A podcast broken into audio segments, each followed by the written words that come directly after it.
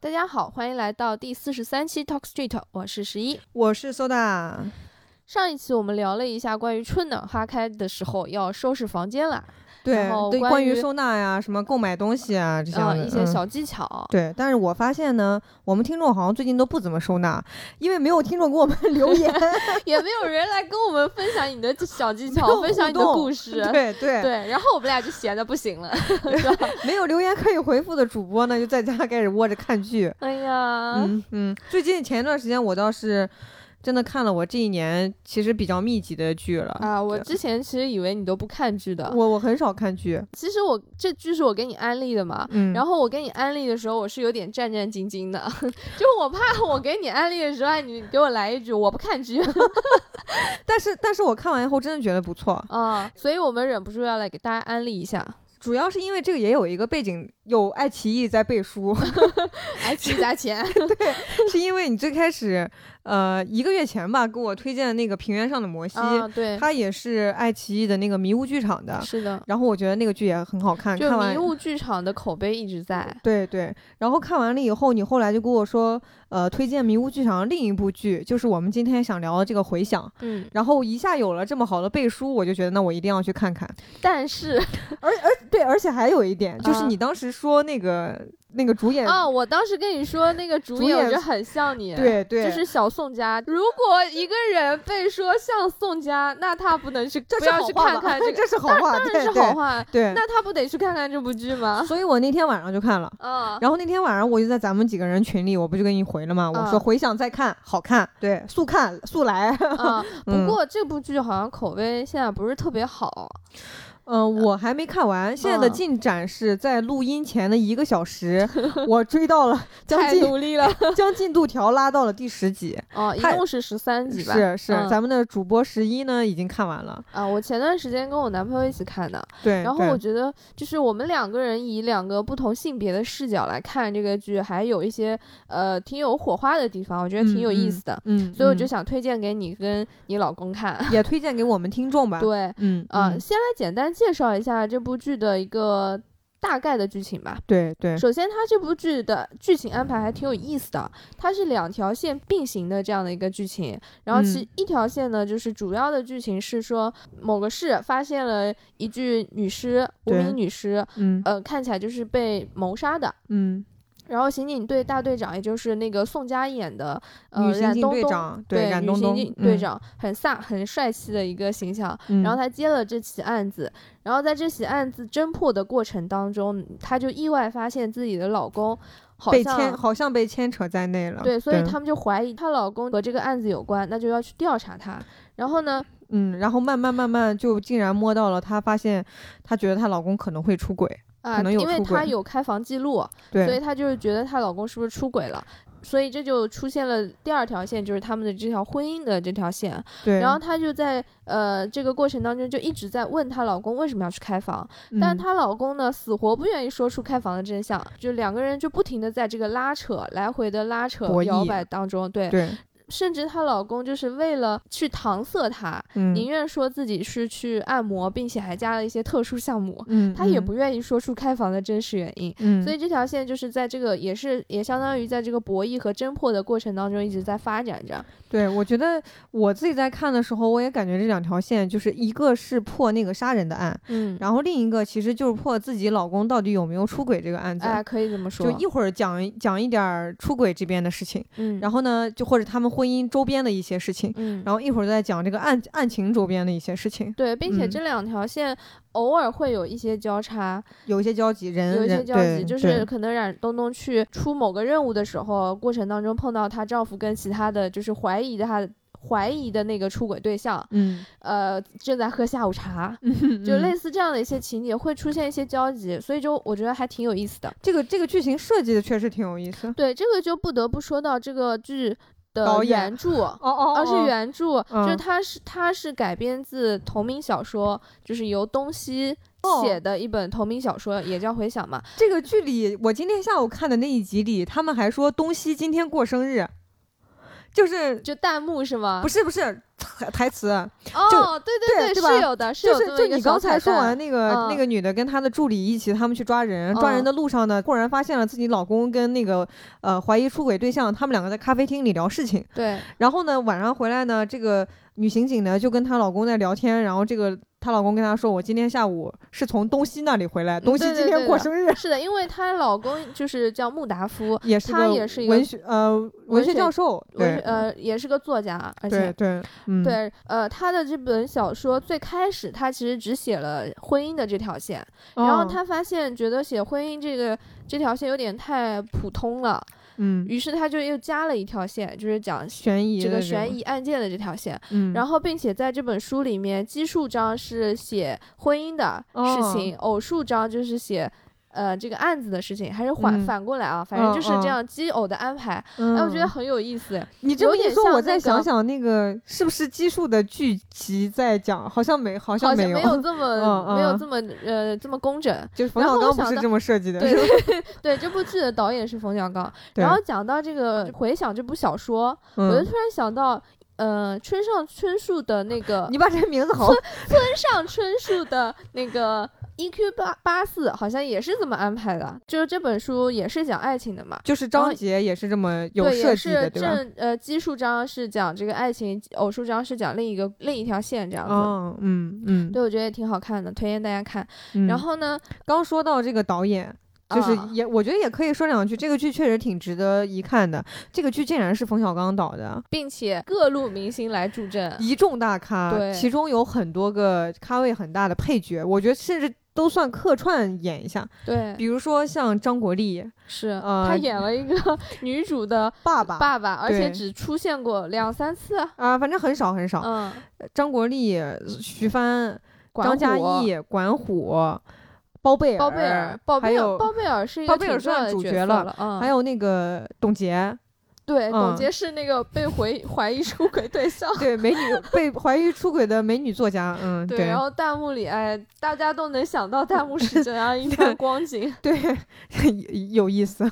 然后我而且在看剧的时候，因为呃出现了好多那个咖位很大的配角嘛，嗯，以我这个一般看剧的这个直觉，然嗯后以及这又是一个悬疑剧这样一个前提条件。嗯，每次出现一个咖位很大的角色，我就会觉得，哎，那个杀人案是不是跟他有关？对，所以中间黄轩出来的时候，我刚开始 真的以为都疯，了。 我刚开始真的以为黄轩跟那个夏冰清他们两个真的以后在一起了，还是怎么的？然后哎后夏来冰清我们刚刚没提到，跟大家提一嘴，就呃那假那设我把有这个朋友没有看过，啊、对对，那我们先来跟大家介绍一下，简单的介绍一下角色，嗯，对，嗯就夏冰清，她其实就是刚开始发现的那个受害者，嗯，然后呢，她是一个富豪的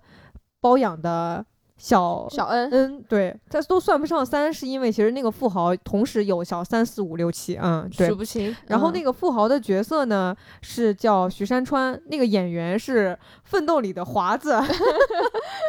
我刚开始，我刚开始就觉得这个演员怎么这么眼熟，嗯然后我跟我老公就在说，这应这好像是谁，然后说什么这是奋斗里的谁，我们俩就在想那个就是华子这看个过名字。奋斗都暴露年龄。真的，我我最近其实都想把奋斗温习一遍了。嗯，就这个华子这个名字，我们两个都在那想了半天。哎，华子谁？是那个哎，是那个跟露露在一起的那个吗？哎，是不是那个露露就是他弟笑得特别你好居看那然个？还能想到露露？就是他弟是那个笑得特别好看那个。嗯， 嗯嗯嗯，扯远了，扯远了。回来回对来。，嗯然后这里面就夏冰清，他其实基于一些家庭的原因，他想要筹钱，所以刚开始呢就想就成为了一个富豪的小恩。然后呢，接下来、嗯，这个是从那个剧情的安排这样发展，一开始以为是这样子，，对对，但实际上后来发现不是啊不。是啊，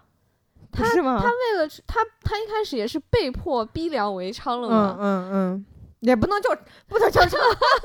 逼良为恩了，对嗯对逼良为恩了。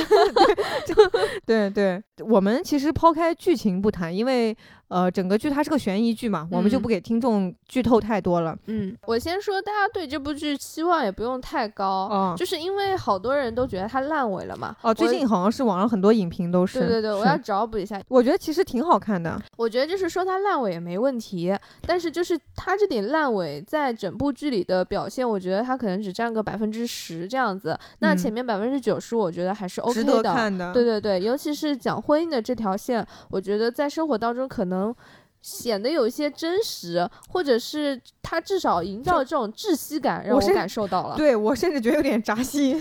是， 对，都说到这个，有人说这个烂尾，呃，或者是虎头蛇尾，嗯其实他既然说到蛇尾，是因为他有个虎头。我是觉得对前面那些至少前十集，我觉得其实都挺好的，嗯，真的是推荐听众可以去看看。对对然后中间说到这个剧，我是觉得它好像那个色调整体是有点偏。有点偏压抑的，我有一两个地方会出戏，嗯、就是我觉得它其实有点像是，我感觉有点像是冯小刚电影的风格，就是他有的台词嗯，我觉得他有的台词是打磨过的，呃，有点不像是我们日常说话那么随意就可说得能出放口。可能放在电影里它是可以的，放哎在对剧里面就有点奇怪，是吧？放在电密剧里经常出现，让我会觉得有点密集，嗯，而且可能放在主角身上，他们那个角色就他们两个可能文化水平都挺高的。嗯男主呢，就是那个老公呢，他是一个文学教授，然后呢，这个女主警刑警呢，她父亲是一个文学泰斗，对的，那可能他们两个有时候说一些文学文艺性的话、文学性比较高的这些对话，我觉得还能接受。嗯但是有一次，那个包贝尔那个角色还是另外谁的角色，说了一个有点像，呃，有点像那种就是很挺有哲理的某一个台词，我当时是一什下么？有你点，画我了个圈，要跳出这个这圈，那个好好像这类个嘛，似，就是让我有点出戏。嗯，有些人的台词，我感觉加工的那个程度有点太大。对。不啊，不过我觉得他那里面包贝尔那个角色是有一定合理性的，他用嗯那样对的词，对尤其是他在跟夏冰清对话的时候，因为嗯夏冰清是那种小恩嘛，他内心其实也很愁苦，对，然而后且他他还很孤独，因为对因为这里有一个背景，就是他是瞒着自己的所有的社会关系。是，他说他去北京了，然后其实他还留在本市，嗯，就相当于在他的朋友圈里他都消失了。对，然后呢，他在这个市里的唯一的能联系的人就是，呃，唯二吧，唯其中一个就是那个富豪，对，另外一个就是他楼下的这个广广告公司的老板。就是包贝尔演的这个角对色，对，所以嗯他、呃，相当于成他一个闺蜜这样一个对角他色也吧。可以，他有时候可能会吐露一点这种有点自怨自艾，或者有点带着这种哀伤的这种句子，我觉得嗯也嗯有一定合理性。是是，嗯关于他其实有一个处境，我还有点感受，一会儿我们可以说。嗯然后我们其实这次，呃，最想跟大家一起分享的，嗯我是觉得，呃，回想这个剧，我在跟我老公看的时候，我觉得他对于爱情写的很真实，啊嗯，真实的让我有点害怕， 就是爱情这条线上发对生的这些故 事，是对吧？嗯，挺真实，但可能有点有点悲观。回想里面其实讲了很多对亲密关系，对，但他每一对都不都是很有一些问题的。问题都挺大的。对，就比如说，嗯、像那个我看到印象很深的就是我们这个女主，她是个女刑警，嗯然后她在怀疑自己老公是否出轨的这个过程中，她一直像审讯犯人一样。嗯呃，我觉得有点像是那种一个豹子在看到自己的猎物，嗯然后它呢就一直在周边就这样盘旋，它其实就是想让猎物主动的去做一个什投么样的降 动作，然后它呢就一会儿前进一下，一会儿退后一下，就他们两个在这样的博弈。我觉得是因为他既没有证据，对因为哎他对就这里有一个很巧妙的设计是，只有那一个呃开房记录是有的，女主嗯可以查到，但是具体开没有房拍那到天她老的公摄怎么像的那些已经监过去控已了，经过期了，没对有了，嗯所以他就没有证据去去去说你到底是出轨了没出轨，所以就存在很多的他们需要博弈的这种空间。对，她就需要逼她老公一步一步说出她自己心里认为的那个真相。嗯，所以我觉得到这这一步为止，其实所有的博弈就变成了一种心理的博弈，或者说人性的这种探讨了。嗯是，然后我印象很深的是，大概在第七集，嗯，这么准确，对，大概在第七集的时候，嗯就是她已经缠着她老公说了很久关于她老公出轨这个事儿了，嗯而且她经常都在她问她老公，就你到底爱不爱我？你嗯还爱不爱我？嗯这里就要插个。跑个题、c a l l back 一下我们我们某一期节目，就是哎你到我底爱不爱 我？ 就这个词，不不合时宜的跑个题，对这个这个确实是一个这个确实一个老生常谈的话题，嗯嗯然后插回来，其实算是挺歇斯底里的跟她老公在探讨这个你到底爱不爱我这个话题。嗯然后她老公也一下发怒了，就说你能不能不要老说老问我爱不爱你？你如果有空，你能不能想想你是否还爱我？嗯，然后她老公问出这个问题以后，其实那个女刑警就这个女主，她也，我我看她那个表情也是有点惭愧，嗯其实她也在思考，因为她确实在这一段时间里面，一边要探案，一边要对又去对破她老公的这个出轨案，对她呃她其实是已经没有精力去爱他。对她非常精疲力尽。接下来的一个镜头就是晚上，她去她老公的书房跟她老公聊天，心平气和跟她老公聊天，然后她就说：“你今天中午问我爱不爱你，我想了一下午，我想了一个我的回答。嗯我跟你的爱情分为三个阶段，嗯，这这一段儿我觉得印象很深，嗯我来给大家，我来给听众来来介绍一下这三个阶段，真实到可怕。 嗯他说我们的爱情分为三个阶段，首先是口香糖期，嗯特点是像口香糖一样又甜又黏。嗯然后呢，接下来这个镜头就回到了他们当时口香糖期的那个时期，啊，就是就一些回忆对的片他段。俩就戴着假发开始演他以前的那 些年轻的时候，那个童子军每次那个假发我都出戏。就是他现在的这个时间点，他的发型就是男主的那个发型是那种有有发胶奔的头比那较种，对，对对往对后往后奔儿起来 的对。 对对，对我都不知道那个词儿。然后过去的话，他就是那种长发了，中长发。对，文艺青年那种中长发，对我对一看这就是个假 发套，老出戏。对，说回这个口香糖期，他说口香糖期刚开始是在我们大概在一起三年左右，嗯然后这个期间呢又甜又黏，然后就展示他俩的那段时间一起在家玩游戏，嗯然后玩游戏也很愉快，就两个人一起玩游戏很开心。那个女主就说谁输了，今天晚上不那个咱赌个啥吧，今天晚上不能盖被子。嗯，然后刚好她骄兵必败，她输了什什么的，整个整个期间都非常开心。嗯然后呢，接下来又到了第二个阶段，就叫鸡尾酒期。鸡尾酒是整个时间大概是在，他说基本上是在从我怀孕到我们女儿五岁期间。嗯然后这个鸡尾酒期什么意思呢？就是这个期间，我们将所有的父爱、母爱、亲情、亲情、爱情全都搅在了一起，完全分不开。嗯，就像鸡尾酒一样，女主说：“我的心思确实没有放在你身上，因为都放在孩子身上了。对，他说：“其实我对你的爱没有减少，我可能换了一种方式爱你，我以嗯爱咱们女儿的方式来爱你。但是不得不说，我在你身上的爱，或者是我们的爱情，确实少了一半儿。就是被分走了一半儿，对对。嗯，然后呢但？是这个时候我记得镜头也切过去，同样男主也是一样的，就是他进回忆里面，男主一回家就是先去看女儿了，对，而且他因他为了他女儿都把那个酒也戒了，烟也戒了对。嗯嗯。然后呢，接下来女主就说：“接下来我们就到了第三个阶段，嗯，飞行模式 期。”互相屏蔽吗？他说：“这个阶段是在我们女儿六岁一直到现在。”嗯在这个期间，我已经忘了爱你这件事情了。嗯嗯、为什么叫飞行模式呢？就像一个手机，它没有关机，但我确实没有信号。 我我很这这，我觉得真真的真实到可怕。但我我有一种理解是，我觉得他说的这个飞行模式期有也有点像是飞机进入平流层之后那种平稳飞行的状态，嗯就是当嗯、呃前面比如说口香糖时期，可能还怕这个口香糖太黏了，万一一黏出事儿了，我们可能还在为此这个关系在付出很多心血，就是你这个爱情这个事情，你一直在想着它，对你它是你生活的重心，不管是它到底是黏你、烦你，还是说是还是它让你甜甜你让你开对心你然后嗯中间那个过程呢，有孩子了，他开始把这个重心就慢慢的转移了。再之后到飞行模式期，感觉这个爱情也稳定了，婚姻关系也是稳定的，然后孩子也有了，嗯就一切的关系都进入一个非常平稳的状态。那这嗯个时候人可能就开始去更多的关注自己了，他关也注自己的事业对，啊，她也更嗯多的去关注她的事业了。然后丈夫、孩子、这个家庭好像都是一个走她向生正活轨的一了。部分，但是嗯各自都在对自己的轨道上运对行。他当时说，嗯，在这个阶段，我确实像手机一样，我没有关机，但我没有信号了。嗯然后，所以她老公当时就说：“是，你是你根本就没有记住我，都说要经营感情，经营不善，你这就是消极怠工，你这和嗯我出轨没关系。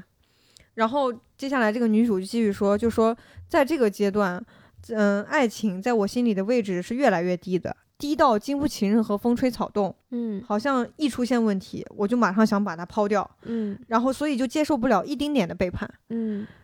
嗯，我当时听到这个的时候，为什么说觉得有点 真实到可怕呢？嗯嗯，我对于就是人对于未来你这个关系到底是相处到什么样，其实你也没有心里也没有数。 你嗯看那些好的 happy ending 的那些爱情故事啊，你可能也会觉得啊，我们会像他们一样。嗯你看到这些窒息的或者出了问题的这种影视剧，你可能也会担忧哦，我们是不是也跟他们一样？是不尤是其是他的这一套理论很 make sense，就感不觉能逻证辑伪他，对的吧逻？辑很通 顺，对，然后尤其这个剧里面每一对关系好像都会有问题，对，然后就会让人感觉啊，是不是世间所有的爱情或者世间所有的夫妻到后面都会像他呃这个电影里展示的这呃这个剧里展示的这样，好像都嗯，有自己的问题。嗯然后他展示出来这些关系，我很乐观的认为他可能是一个比较极端的情况。啊，我觉得得大多数人可能应该不会像他这样。他可能真的就是一个极端的情况呢。首先，我认为就极端不极端这个，咱现在也没有权利解释，权权利来说，是我们也我不可能没走统计，过我们不可能统计很多个样例，然后说哎，大多数情况怎么样？ 对，就算是统计完了，也不能保证啊，你以后就一定怎么样。并且我们俩也属于没有过来的 人，还在那一端站着，就是往那案例一这边头和那眺头望而已。 嗯嗯然后我们看到的可能也都是从什么影视剧啊，或者文学作品，或者身边的人来给我们讲述的一些这，个案例。嗯那我觉得，就像你刚刚说的，我们没有统计过大多数的样本是什么样的，我们就没办法说什么是极端的，什么是普遍的。嗯，那同样的，我们身边的人告诉我们的，包括影视剧里面，它也是由某个编剧或者至多是几个编剧或者嗯某一个团队。他们嗯对他们是不是也是这样代表着一个比较片面的这样的一个观点，在告诉我们这些事情？嗯嗯所以我反而是没有这样的，担忧是吗？没有这么太多的担忧，我会对觉得就是我会觉得世间就是千变万化的，他可每能一只是段展关示系出来这个给你，跟我对自己其实可能没有太大关系。对，当然嗯也有可能是存在一些共性，就像你嗯刚刚说，一开始是甜蜜期，嗯然后其次是开始分享爱给孩子了，嗯然后最后可能进入一个飞行模式期。但是那这个飞行模式期也可以有不同的解读，就像你刚刚说的那个剧里面，它的解读是，呃，我们互相之间就是。我开着机，但是我也没有信信号号。了但是我刚刚的另一个解读可对能是说，我就是进入一个平稳期了，我不再为这段关系担忧了，反而我会觉得这段关系给我安全感，给我舒适的感觉。嗯，那嗯我觉得这也是一个向好的是啊方向吧。是是，嗯，所以我觉得这个担忧有一点，嗯、是可以适我度矫的。情了， 对，而且而且我后来也在想，其实我我觉得他们其实之间是一直有一个隐患的，嗯就是我在看前几集的时候，他们在剧里经常会提到一个词，就是诚实，尤其在讲这个对他们两个爱情这段的时候，对，这个老是我很，这个也是对我吧很在意的点，老在在这个问剧里，她她老在问她啊，你她老公他诚不诚实？她嗯老在去评判啊，你今天很诚实，你说的这个很诚实，你跟前女友做了多少次？然后我翻你的日记，然后发现十一次，哦，你很诚实。嗯，我当时我都我看剧的时候，我一直在觉得，就挑老公为什么就唯唯一的或者最大的这个要要素是诚实呢？就就原是首先我觉得是在这个剧里面，它有这样一个背景，啊，就啊我觉得女主是陷入在一个很很深的困境当中，她是必须要去证明她老公是诚实的，嗯。她才能跟他继续走下去。 嗯，然后我当时提这个问题的时候，小吴就说：“因为这个剧充满了谎言。”我觉得就是这样。啊对，我觉得其实这个剧算是这一点上算是有点极端，就是这个女的她一直在强调你是不是诚实，嗯，有点像是没事儿我也要观察出拿放大镜找出点事儿来这种感嗯觉，可能是我可能是也是说的，可能我这个剧也是说的有点云淡风轻了，但就我一直感觉她就是一直在拿个放大镜去看她的老公那或者你看嫌疑人的一些生活细节，那我有一个问题，你看这部剧的时候，你觉得他们之间的关系令你觉得窒息吗？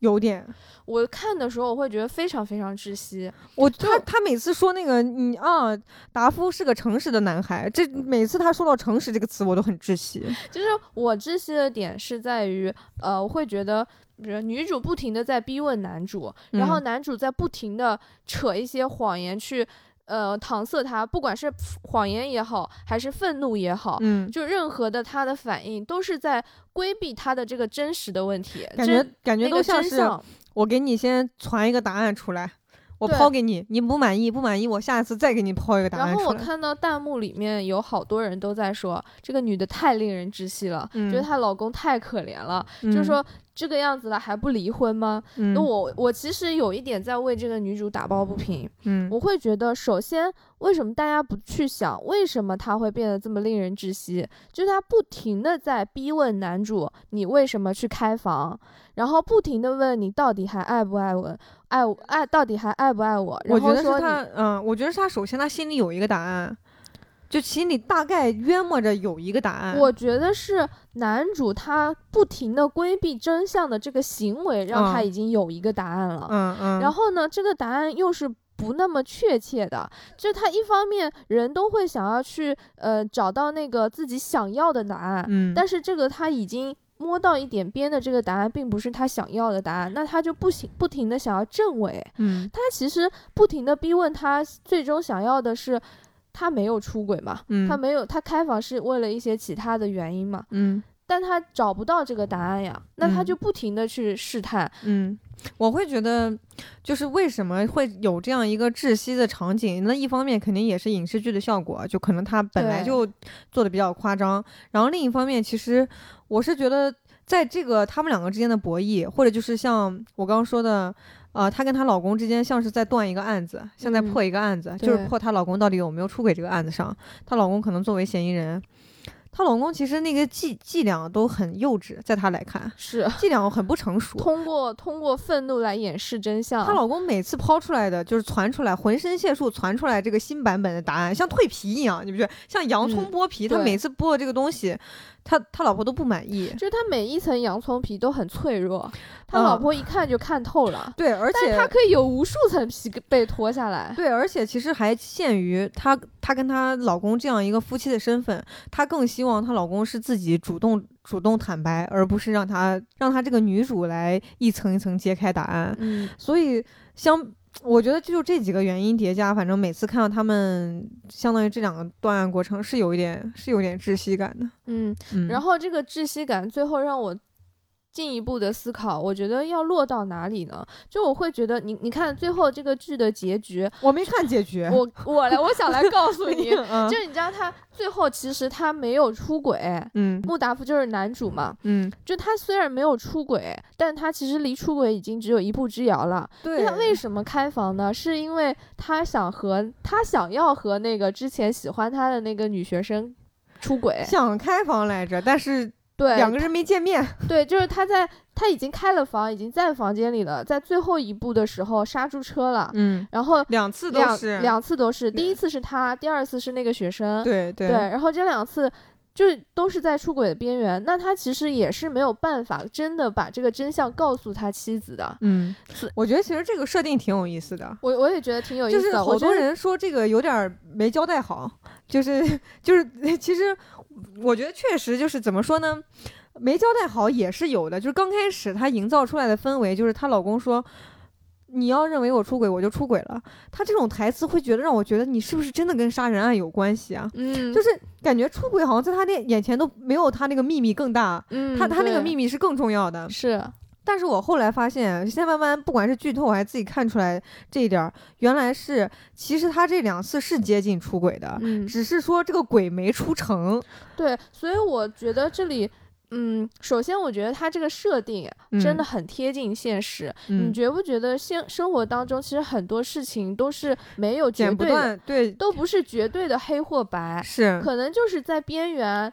将将出未出的这个点上，对，你要说也我你要说完全撇清也撇不清了。嗯，嗯，然后我觉得最后他引人思考的一个点是，所谓的诚实是不是真的那么重要？就你看最后他们嗯嗯结局是没看，我没看最后他们结局，嗯，我再一次告诉你，嗯就是你看最后他们结局是他们先离婚了，但是结局又互复婚了。嗯就是复婚的时候，好像女主已经对这一切事情已不经不不再追不追重究要了。了，对，我觉得是不是也可以说，嗯、你看这个人即将要犯错误了，我嗯发现他即将要犯错误，又看到他在最终一刻悬崖勒马了，那我嗯是不是就可以要原谅一下他这样子？嗯我会觉得是不是在现实生活当中，很多事情没有黑非黑即白，然后呢，很多观点也不是说一定要那么爱憎分明，嗯，嗯就是对一些模糊地带，每个人有不同的选择。嗯，而且甚至我觉得每一次可能都有不同的选择。是，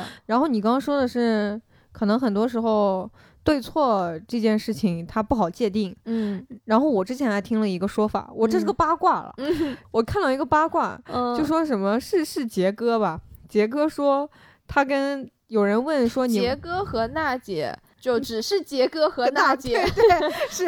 就是你知道的那个杰哥和娜姐、嗯对。然后呢，他们嗯有一次好像访谈节目，那个杰杰哥跟主主持人问说你们两个平常吵架啊什么吵吵不赢，谁吵得赢谁吵不赢什么的。嗯然后呢，杰哥就说我其实不在乎跟他吵架谁赢谁输，嗯我赢了他那又能怎么样呢？嗯，是啊，对，我觉得其实这个事情就像是有的时候一些对错一样，可能就算是你占理，你是对的，嗯，你争来一个对的结果，能怎么样呢？也像一些真相一样，你真的发现真相了，又能怎么样呢？嗯对，我会觉得，其实我可能以前会这句话我讲的可能会有点消极，我会嗯觉得知道真相有的时候无用，但我现在其实慢慢有一个新的想法，我会觉得。我们这个世界运转，它不是依靠真相来的，嗯，有的时候可能就是有的时候可能真相没有那么重要。它这个世界就是我们所追求的东西里面，其实我们真实所追求的，或者我们真实所遵循的，不完全是真相。这个就是有点像是我前两天看到一个东西，就是前一段时间有一本书叫《无没有意义的工作嗯，嗯》，很火，就很火，对吧？就是你前两天看到我们朋友圈有对一个对同事对也发，好多人都说没有意义的工作那本书，好多播客也在提，但是嗯我还没有看。然后呢，因为咱们咱们这个 同事发了这个朋友圈， 嗯 然后呢，我大概看了一眼这个书的封面。嗯就说有的工作它是没有意义的，嗯，大概意思就是有的工作它没有意义，它可能只能损耗人，这是嗯我猜的。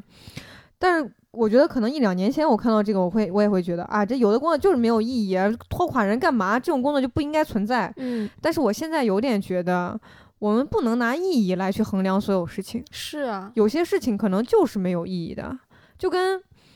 就跟有些事情你应该拿一个。有些事情是横轴的事情，你非得拿纵轴的那个标准去要求它，我觉得没有意义。我觉得这， 我觉得这段话太有意义了，我甚至有点听不懂 了。嗯，你在这个这个维度上来看，可能他做的那些事情就没有意义，嗯但可能他是为了别的目的，在另一个目的上可能就是有意义的就。是你可能直接看不到他的目的和，对就是他下的这个目命令和他的目的，不是你这个层面能直接看到 的。对，就是你们两个的目的其实是其实两个嗯方向嘛。我我那我就拉回来啊，我说到这里，就像你刚刚说的意义和。呃，就做一件事的意义究竟是什么？有嗯时候不是我们当下的处境或者这个角色能看到的，嗯或者是可能说，当你转一个、转换一个角色了，或者转换一个角度了，你才发现，哦，原来这件事情它的意义是这样的，它嗯和原嗯来的这个表象它不是直接相关，嗯，或者嗯是嗯，那呃，就再说回这个剧情，对，就刚刚说他们一开始因为这个疑似出轨的这件事情而离婚了，但是呢，最后又复婚了。我觉得为什么？复婚这个结局，在我看来也是具有一定的合理性，嗯因为我在前面看他们离婚的时候，我也会觉得替他很们很可痛惜心，了对嗯，很可惜。可惜的原因是说，虽然这个男主穆达夫他出轨了，就是有啊疑似疑出轨似出轨啊，不是对接近出轨了，嗯嗯将近出轨，啊嗯，但是他及时刹车了，而并且他也很爱他的老婆，并且他真的展在很多地方展现出来，他是真的还很爱他的老婆的，嗯嗯呃，很爱他妻子的。然后他在这个后面博弈的这个过程当中，虽然他们俩在博弈，或者说他情绪上也不好，嗯然后他对他妻子其实也有一些地方是有怨言的，嗯，就比如说他妻子可能工作起来就真的是很难顾到家，然后呃，但他有还是有很一注段，而且他们有一段在车里的戏，嗯，就是呃那天晚上他去给他送那个倒茶还是什么，就下大雨，然后他老婆在那个是啊那这段是吗？一段就雨衣，这这也是一段嗯嗯我觉得很暖心的一段。嗯，然后另外有一段是，呃，他们俩在好像是去看了那个男主的。呃，父亲嗯回来的路上，然后他们俩在就是男主问那个疑似出轨对象、嗯借了一笔钱，啊，然后女主问他为什么借钱，他就说说来话长。然后他们在车上的时候，男主就要跟他解释，解释的时候，这个女的一会儿一个电话，一会儿一个短对信，，一句话都说不完，就一个电话一个短信，我当一直时打断。我当时都觉得这个男的不太有尊严，在这个里面。是，对吧而且那个男的真的是脾气很好了，我嗯觉得嗯如果说他这个情绪状态不对的时候，遇到这种情况，我就不愿意跟你说了，嗯，我可能就、嗯，对，所以我觉得其实他也是有一些怨言的，但是其但是他还是通过他的一些表现，会让女主觉得他还是他们还是存在爱的，嗯，那最后还是可以复复合。那到底关于到底有没有出轨这个事情，是不是因为这些中间过程可以变得不那么重要了？嗯嗯，我我现在还没看，但其实我是挺能理解的。我是觉得，如果给我说他们俩最后复婚了，我倒是不觉得这是个烂尾剧情，我会觉得也还可以。嗯，嗯，但是我觉得这里肯定会有很大的争议，包括我们今天在说，然后我们的听众朋友估计也会对这个地方有一些不同的看法，嗯，就是关于你能不能接受另一半有一些出轨或者是疑似瑕疵出轨，就是或者你另对，一就半有是什么瑕瑕疵，，对这个很难说。我觉得，我觉得每个人标准不一样，每个是人看重的点可能也不一样。并且每个人的环境处境，然后当下的情况、具体的情况都可能有不一样，对。这不能一概而论。对，我会觉得每个人做自己的选择，嗯然后？呢，每个人所看重的东西也不一样，莫劝人。 对我，这真的，我觉得在这一点上，这一点上，可能其实有的时候我们说起好的事情来啊，嗯我给你好的东，我喜欢的东西，我安利给你，嗯，你大不了不喜欢就行了。对你不用来跟我说，哎，我不喜欢你。 对，但是如果是我不喜欢的东西，或者你不喜欢的东西，我这就我觉得这个就别别劝别人了。嗯，这个事情可能就比我喜欢一个我给你种草可能要严重的多，就是可能对自己生活影响的范围也会更大一些，影响是更深远，是没必要。然后说起这个，每个人有不同的选择和看法。如果大家对我们刚才刚才的这些说法有任何的不同意见，都欢迎迎 来欢迎来评论区和我们不敢说 battle 来讨留论，对对，交流，嗯好吧？就跟大家一起分享一下不同的观点。嗯嗯，但然后我们继续讲下面剧情哈。对，就是另一条线里面，其实那个受害者叫夏冰清，然后嗯他为什么会变成小恩？嗯这里面其实有一个很重要的剧情，就是也是在后半部分慢慢展开，就是随着案件的调查才慢慢啊，露这样出吗？真相。我那我甚至可能都不知道，你啊，讲不对，讲，你知道，你知道，就是他成为小恩是因为他去找工作的时候，首先他找工作是因为，呃，家里欠了，因为一些事故欠了债，而且其实是因为他爸的一些事情。对，是因为他啊、就直接说吧，对就是是他因为他爸当时剧透这事儿我擅长，啊， 来你来来，吧。其实呢，就是因为他，我我你不觉得就我这家长 里短来了，我跟你说那个老张啊，什么那 个啊老夏，真就是的他们家最近到底怎么了我嘛？我跟我跟你说，哎，也没，其实我觉得也没什么大事儿，就是嗯他家都是工薪阶层吧，他爸嗯他妈都是上班族。然后呢，他爸有一次没那没个没，他们家是有一些特殊的，就是他爸妈都是体制内的哦，工作，医生，对对，对嗯对。然后呢，他爸有一次出了个小车祸，然后呢，他是肇事者，然后并把且一是个酒驾，啊是酒驾呀，对，哦，然后把一个那个中年男性给撞撞倒了。撞残疾了，对，然后呢，接下来那个中年 男性那一，给你打补 丁然后然后接下来就是伤者那一家，就后来就像像狗皮膏药一样，一直敲诈勒索他们家。 就是因为他爸爸是体制内的，并且他撞他的时候是酒驾，所以他们选择了私了。嗯，然后私了了之后呢，对方就不停的死缠烂打。对，就以此为要挟，而且嗯这个事情过去很久以后，然后问还问他们要钱，对就可能他的损失已经远远大于这一次他应该所承担的那些 了。对，然后这个也是挺不幸一件事情。然后呢，夏冰清处在这样一个家庭，那他可能从小就有就看到了他爸妈受别人的威胁，然后对家里其实也很穷，各种借钱。他爸妈还给他改志愿，让他去上了什么护理专业，对，其实也就是想让他多挣钱。嗯然后他后来去，嗯，当小恩之前。怎么认识这个富豪的呢？也是去应聘他们公司的那个工作，对其实只是为了能逃离本市，如果不逃离本市，她就要她就要嫁给那个狗皮膏药那家的那个儿子了，对确实是很惨的命运。然后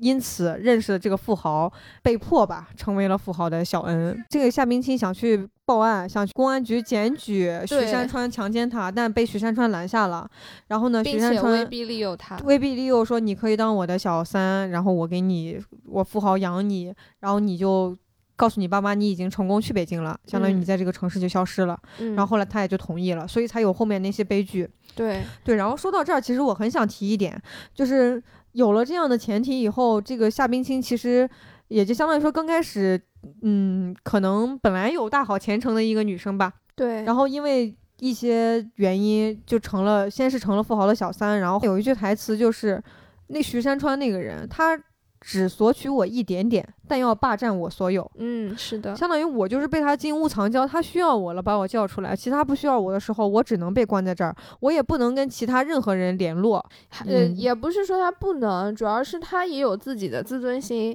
然后他嗯就对和自己原来的社交就圈也是已被经拿全捏了嘛。全部那个割徐山断川，了徐山对川也是想好你这一点，你现在说出去，你肯定名声也不好，你肯定对你只能依靠我。是的，对，然后呢，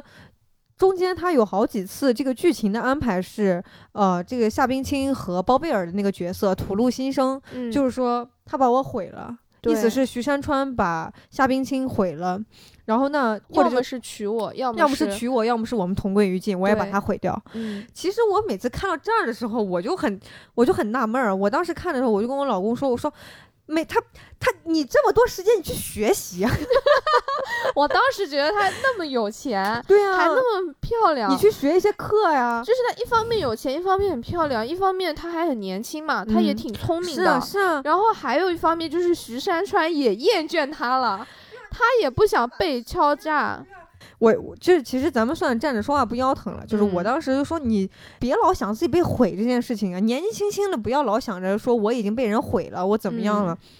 然后那你就去你去蓄势待发，你去厚积薄发，你去大女主剧本就来了。其实我看我看的时候，我也在想这个问题，嗯我也觉得很纳闷儿。但是中间有一段儿，就是那个包贝尔的角色跟他说：“你就像是被孙悟空划了一个圈儿，然后你就只能待在这个圈里面。”嗯，就是他好比你出了这个圈，要跟其他的妖魔鬼怪打交道，但是你在这个圈里舒适面，只有圈你自己，也只有你自己一个 人，嗯然后你只能跟那个徐山川打交道，他就是你全部的妖怪了。这当然这是我的理解了，嗯嗯到这里，这个圈子就是说是这个圈子虽说不是那么好，但可能对你来说是当下当下最嗯安全的圈。当下也没有那么难的一个圈。你对要出去的话，可能真的就那么未知了。对，嗯但是我后来想，他为什么一边要跟徐山川结婚，一边又其实对他恨得牙痒痒？他其实一直在扰乱那个徐山川的生活嘛，嗯要么想杀了他，要么想问他要钱，对吧？嗯我后来觉得，他就其实是不甘心。就是他会觉得我这么好的一个人生，你看他其实当时如果没有遇到徐山川，他就可以去北京找一个正经的工作，嗯，然后他其实也是有自己的这个青春年华，他啊整个然后他的他的他条件也都非常好。是啊，嗯然后呢，这他的人生可能会发展的就是另一个模样了。嗯，但是你徐山川今天把我毁了，你能让我只只能是这个鬼样子，没有的那些都是因为你，就是对嗯，可能自己也有时候也会想，我们因为你没有这个，因为你没有那个，对对，而且说到这个，就是中间剧里面好几次，可能都在探讨那个夏冰清到底爱不爱徐山川。我没有看完整个剧啊，嗯，我会觉得这个感情很复杂。我觉得甚至他是爱的，因为他处在这个条件，他处在这个环境呢，就是他跟外界也都不能接触。虽然说这个城市是他熟悉的，但他跟其他人都不能联系，他只是有这一个依靠。嗯，然后呢，你每次见到徐山川的时候，其实徐山川对你也也都相当于笑脸相迎，也跟就你是也会满足他的要求，对啊，也会给你一个依靠，然后也是给你钱，给你资源，给你相当于给你依靠，给你关怀吧。嗯，然后可能女生呢，那在这种情情况下，她也就觉得这可能就是爱了，就我只能我只能依靠就你是了。很难分清，对对，嗯，她都。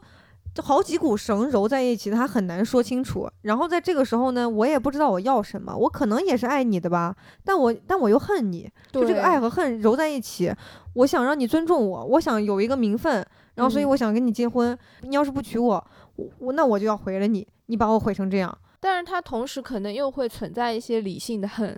嗯，就是有一些理性客观的恨，就是他其实一直留着他的那个录音，就当时第二天他要去报警，然后徐山川对要阻止他的时候，他他在留了车一里个录音了。对他留了一手，对，那一那一点我觉得很好。他当时本来想去报警，然后他被徐山川拉到车里嘛。徐山嗯川说：“给我五分钟。嗯，对对他意思就是给我五分钟，我来说服你，你就不去报警了。对然后呢，这个时候这个夏冰清在上车之前，他说：“等一下，我妈好久联系不上我，我要给我妈发个短信。”对然后徐山川说：“那你发。”其实这个时候他是拿出手机打开录音键，对，我觉得这个操作很好。 对我当时也觉得他特别聪明，就是他这个嗯操作让我觉得他特别聪明，可是又和后面他的那些糊里糊涂的那些欲望形成一个对比。嗯就所以我会觉得他这他这很个可角色惜好有像就是被徐山川毁了的，嗯对他他现在这个样子像站在泥淖里面走不出来，但这个泥淖是许山川给他的。可是嗯，转念一想，其实最后许山川就想跟他撇清关系。但他想跟你撇清关系的时候，你已经离不开他了，你已经回不去原来了。对，然后他就会有这种，就是一方面，当徐山川想要跟他撇清关系的时候，他会觉得不甘心，然后呢，他就想缠着徐山川；同时，当徐山川想要来找他的时候呢，他又想跟徐山川撇撇清关系，撇清关系，我不想再看见你，这我要段离说的像开绕你口令。 对，就是我觉得这个关系特别复杂，然后也是一个很巧妙的设计在这里。嗯我们今天讲这部剧也讲了挺多的，包括这个剧情和我们自己的一些思考。嗯，然反后正就是杂七杂八揉了很多吧。哎，我就是反正一句话，就是推荐大家可以看看。嗯，对对，不错，我觉得值得看的。嗯，不管是就是爱情的部分也好，然后还是悬悬疑的疑部分也好，就各取所需。嗯，台词像你刚刚说，有可能有一些显得有点矫揉造作，嗯，过于文艺范了。嗯，但我嗯觉得大多数还是挺好的，就包括像刚刚那个说的爱情的三个阶段嘛，我觉得这些都是打磨过的台词。可能嗯这个剧本确实原著本来也挺好的，我没有看，过小说啊，有看过小说的朋友可以来说一说。嗯我还觉得有一个点是因为我跟我男朋友一起看的嘛，你也是跟嗯你们家、你嗯，家我室我友老一公起看的，对 对对，然后我发现看剧的这个侧关注重点侧是吧重点会不嗯一样，对，关注点会不一样。我可能更多去关注这个剧里面爱情那一条线，他们有嗯很多这种细腻的情感的刻画，嗯然后他可能注重的是那个悬疑那条线那种推探案推理的过程。然后嗯是我就觉得其实这个挺也挺适合情侣一起看的，对因为当各你取所需，就一个是各取所需，第二个是可以交流。嗯 嗯，就是尤其是像探案的这种剧，推荐比如说暧昧期的、哦 暧昧期的情侣可以看这个题材。之前我们老说嘛，以前我们老说什么。一开始带女生去电影院要看什么那个恐怖片， 对，要什么女生要有要让女生有机会吓得扑到你怀里什么那你种。说到这个，我还一定要有一个建议，就是嗯一定要在天气好的周末去定安路地铁站，哦，特别挤。 可以有一些被迫的肢体接触。对，我再重申一遍，在杭州天气好，周末一定要带刚认识不久的女朋友 去坐定安路地铁。扯远了啊，嗯扯远嗯扯回来，就说到为什么我觉得悬疑剧好，就刚刚说以前我们老说那个恐怖剧好，恐怖片好，但是嗯我觉得对于我这种胆小的人来我是不说，啊看的，我也不绝嗯坚决不看，对。就可能这个暧昧期就直接走向结束了。嗯暧昧期就的是不情侣要瞎听网上的这种言论，不要把恐怖哎，但是也看但人我了们，的可以 听， 我们的可以听，就建议大家可以去看悬疑剧，对，为什么我会觉得悬疑剧或者包括是悬疑电影都可以？就我会发现，在这个过程当中，要么就是展示男友力的时候，要么嗯就是展示聪明小机灵，就是有一些伏笔。嗯但凡有一个人发现了，哦，拿出来两个人交流一下，哎，哦这个很好。哦，然后呃，当这个剧情发展的时候，大家有一些猜测的时候，可以边看边交流。嗯呃也很好，嗯，然后那除了这个回响之外，就刚刚我们提到那个平原上的摩西嘛，我也嗯想再安利一下，我觉得这部剧更好看，对我我很喜欢这部剧，而且我跟你喜欢点也不一样，嗯，我会觉得他那个慢悠悠的那个镜头，我看着挺舒服，对，而且其实可能我很有，就是我很熟悉，我觉得八十年代的人可能更熟悉一些，嗯我们可能更年轻了，就太嗯年轻了。它其实就是北方一个城市嘛，那好像是在内蒙吧，我不知道，好像是内蒙，蒙。啊嗯，他说的很多话跟我们都方言都挺像，哦什么很很多东西什么闹一个，啊，对对吧对，印象深刻，对吧？？其实我就们那什边么都是闹一个，闹一个，很多我们那个方言有的时候也会说闹一个什么什么东西。哦尤其看到那种平房呀，然后那种土路啊，其实嗯我觉得北方的八九十年代的小孩儿可能看起来会更亲切一些，嗯，不能说小孩儿了，嗯嗯嗯，北方的八九十年代的小孩儿的 父母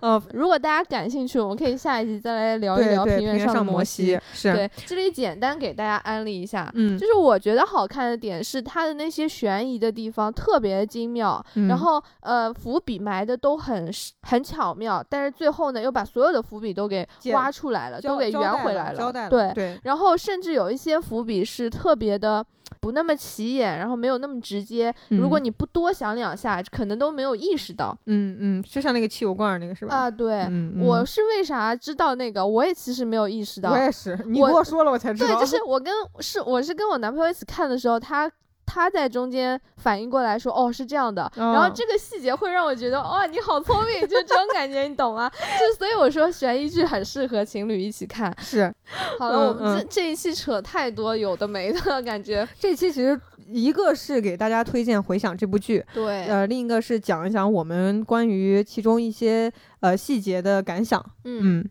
对，然后也给大家推荐了另一部我们很喜欢的剧《平原上的摩西》， 嗯，啊，还有一些情侣共同观影小技巧。对对，啊，反正呢，这一期就是一期聊起来电视剧就停不下来的七七八八讲了很多的一期节目嗯嗯，啊。那我们这一期就先聊到这里吧，我们下期再见，拜拜拜欢迎收听 Talk Street，你可以在小宇宙、喜马拉雅、网易云音乐、苹果播客、荔枝 FM、汽水播客等平台收听我们的节目，微博和极客也会同步推送。欢迎你通过上述平台来找到我们，并留言和我们互动吧。